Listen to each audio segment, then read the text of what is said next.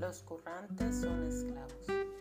Ya conoces la vital importancia de esta fuente de poder y has aprendido que el dinero no da la felicidad, pero su ausencia te priva de ella. Por eso contar con una mínima libertad económica no es una condición suficiente.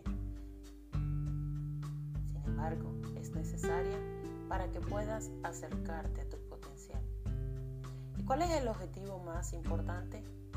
Alcanzar lo que llamamos emancipación económica, o sea, el punto en el que eres capaz de trabajar porque quieres, porque no debes.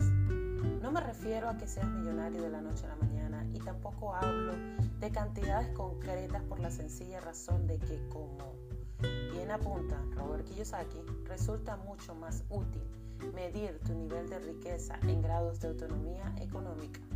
Se preguntan, ¿cómo? ¿Qué es eso? Entonces, ¿cuánto tiempo crees que puedes tardar en alcanzar la emancipación económica? ¿Cuánto te falta para vivir sin tener que trabajar? Para muchos es muy lejano. Entonces, en vez de preguntarnos, ¿has logrado emancipación económica por completo o no? Empecemos preguntándonos cuántos meses de autonomía económica se ha alcanzado. Y surgen interrogantes como, ¿meses de autonomía económica? ¿Cuántos meses podría vivir si te suspendieran el sueldo?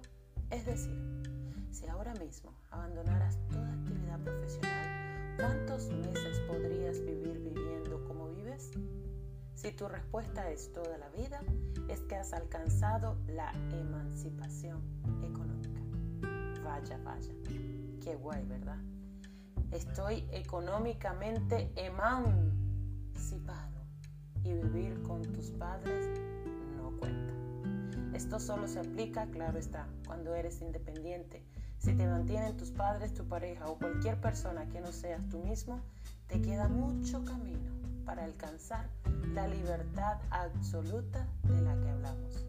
Entre tanto, dedícate a medir tu nivel de autonomía económica, pues tu pregunta de cuántos días puedes pasar sin repostar sueldo es tu autonomía económica. Con cada día que lo aumentes, más libre serás. Porque no lo olvides, al pensar en esta fuente de poder, esa palabra clave que debe predominar en tu mente, libertad. Si mides tu riqueza en grados de libertad económica, sintonizarás más con la frecuencia ganadora que si la mides en posesiones materiales o dígitos en la cuenta bancaria. A fin de cuentas, ¿de qué te sirve ganar mucho dinero si tus deudas y obligaciones te esclavizan a una actividad que llevas a cabo porque debes y no porque quieres? Ya se va captando. Y no solo es cuánto cae en el grifo, tú, mejor tú, exacto. También cuánto se escapa por el desagüe. Quizás otra persona generemos a quien eres más que tú puedas llevar felizmente un estilo de vida. Más sustento, o no sea una víctima de deudas, hipotecas, préstamos y tarjetas de crédito. Así que tu meta económica debe ser aumentar progresivamente tu tiempo de autonomía económica. ¿Cuánto tiempo podrías mantener tu tren de vida actual si te cerrasen de golpe el grifo de los ingresos? Si has respondido nada, un mes, tu meta económica es reducir gastos y aumentar ingresos y ahorro hasta que puedas responder dos meses. Y mirándolo así, ya no parece tan fuerte.